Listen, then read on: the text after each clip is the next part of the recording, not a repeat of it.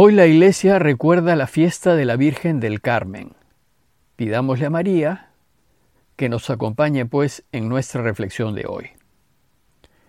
El texto del Evangelio de Mateo que la iglesia nos invita a meditar en este jueves de la decimoquinta semana del tiempo ordinario es el de Mateo 11, 28 al 30. Y el texto dice así. En aquel tiempo Jesús tomó la palabra y dijo, Vengan a mí todos los que están afligidos y agobiados, y yo los aliviaré. Carguen sobre ustedes mi yugo, y aprendan de mí, porque soy paciente y humilde de corazón, y así encontrarán alivio, porque mi yugo es suave y mi carga ligera. Luego de su oración de gratitud al Padre por lo que ha hecho con sus discípulos, porque los ha acompañado en su anuncio del reino, y porque los ha hecho descubrir lo extraordinario que es caminar su camino, y luego de explicar a los suyos por qué trata a su Abba con tanta familiaridad, y explicarles que nosotros también lo podemos tratar así, pues también nosotros lo podemos llamar Abba, papito, ya que Jesús desea compartir con nosotros todo lo de su Padre. De hecho, nos enseña que le recemos así, Padre nuestro, es decir, Abba nuestro. Con el breve relato de hoy concluye el capítulo 11 de Mateo. Y las palabras finales de este capítulo son unas palabras llenas de ánimo, a fin de alentar a los suyos para que vivan con confianza el camino que les propone, pues ya han gustado que su camino es capaz de derrotar al mal. Y el texto de hoy empieza diciéndonos, Vengan a mí todos los que están afligidos y agobiados, y yo los aliviaré. Primero, hay que preguntarnos a quiénes van dirigidas estas palabras. Ciertamente, no están dirigidas a los que son del mundo, es decir, aquellos que buscan acumular fama, poder y gloria sin importarles los demás. Ellos van a estar afligidos y agobiados por muchas cosas. Por la manera como los trata la vida, porque las cosas no salen como desean, porque no logran realizar sus anhelos y no pueden tener lo que quieren. En fin, porque han elegido vivir la vida metiendo el dedo en el tomacorriente y la vida les ha soltado una descarga eléctrica. Pero de ellos Jesús no se preocupa, porque ellos no lo han elegido. Ellos han elegido vivir según los valores del mundo, es decir, han elegido vivir sus vidas sin Dios. Y como Dios respeta nuestras decisiones, Él no los puede ayudar. Ellos tendrán que ver cómo resuelven sus frustraciones y dificultades. Es curioso observar que la gente que ha vivido sus vidas alejada de Dios, en momentos de aprieto y dificultad, se vuelven a Dios en busca de ayuda y con la esperanza de que los ayude. Pero Dios no los podrá ayudar a menos que se vuelvan a Él, se conviertan a Él y vivan como Él desea. Por tanto, las palabras de Jesús están dirigidas a sus discípulos, a aquellos que sí han decidido vivir sus vidas con Dios. Más en concreto, Jesús les habla a quienes han elegido vivir sus vidas conforme a su propuesta de vida, es decir, eligiendo a Dios, eligiendo a la verdad, la justicia y la vida por encima de todo. ¿Y de qué pueden estar afligidos y agobiados sus discípulos? Hay dos situaciones que agobian a los suyos. La primera se refiere a los discípulos de su tiempo y se trata de la ley de Moisés. Sus discípulos eran gente de Dios y procuraban vivir conforme a la ley de Moisés. Pero la ley estaba tan llena de normas y prescripciones que había que observar y de sacrificios que había que hacer, que ésta se había convertido en una carga imposible de cargar era un peso enorme en tiempo y en dinero.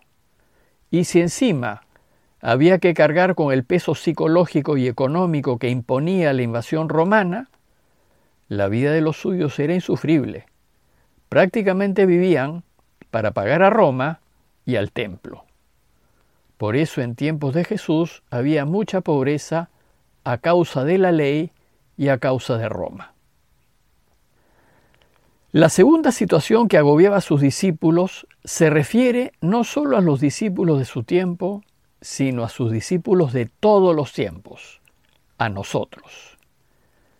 Y este peso son las mismas exigencias de su camino. Pues caminar por el camino recto y elegir siempre la verdad, como lo propone Jesús, puede llevarnos a no ganar o a perder lo que tenemos y a no contar con lo necesario para mantener a nuestras familias. En esta situación, el camino se hace muy empinado y la tentación de abandonarlo es muy grande. Ante estas situaciones, ¿qué nos enseña Jesús? El texto dice que Jesús le dice a los suyos, carguen sobre ustedes mi yugo y aprendan de mí. Primero, hay que aprender de él. Él fue un hombre libre, pero a la vez un hombre creyente y religioso. Y no obstante tener a la ley de Moisés muy en alto, él tuvo la libertad de saltársela cada vez que la ley entró en conflicto con su padre y con los deseos de su padre. Pues para Jesús la vida y la salud estuvieron siempre por encima de la ley.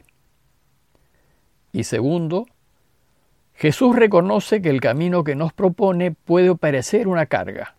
De hecho, lo llama mi yugo.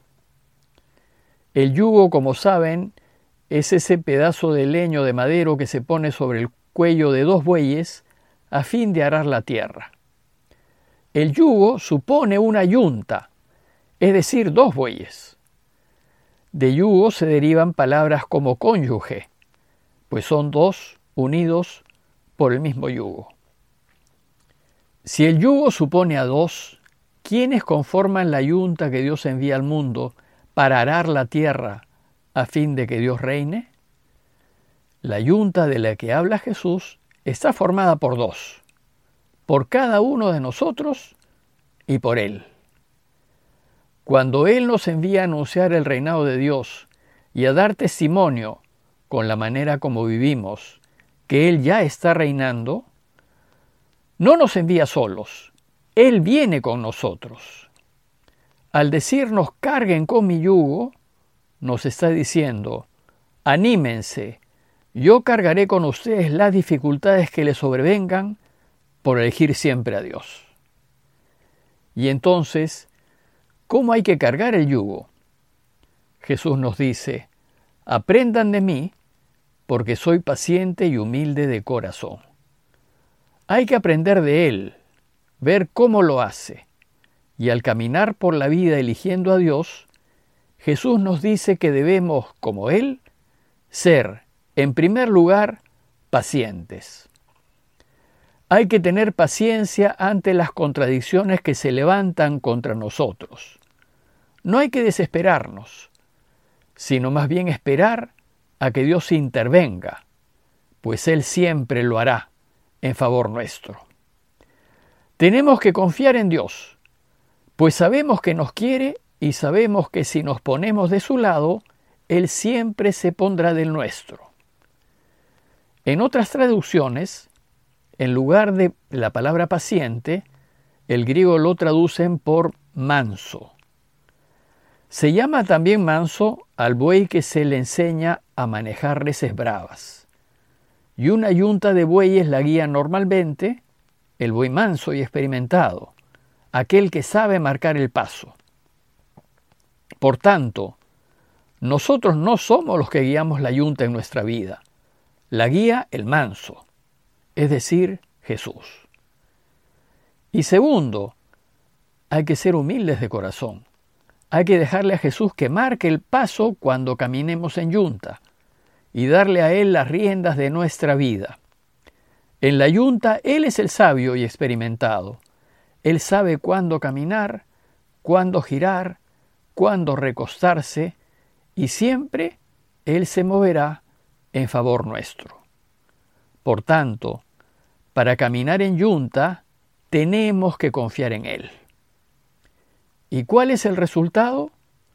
Dice Jesús que si lo dejamos, encontraremos alivio, porque su yugo es suave y su carga ligera.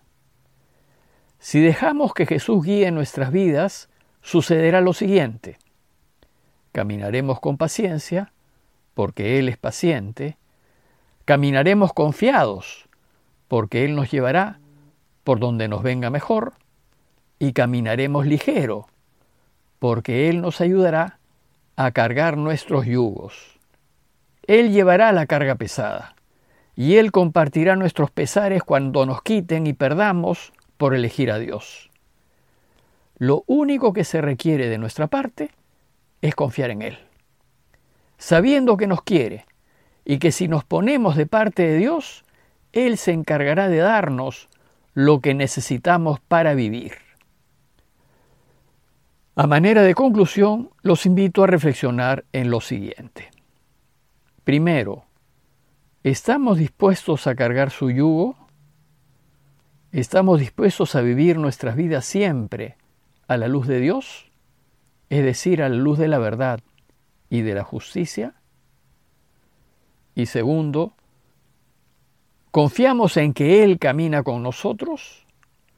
¿Confiamos en que Él cargará con nuestros dolores y pesares? ¿Estamos dispuestos a entregarle a Él las riendas de nuestras vidas? Pidámosle a Jesús que cuando caminemos en yunta nos deje sentir su presencia y nos haga llenarnos de confianza al caminar los caminos de Dios. Parroquia de Fátima, Miraflores, Lima.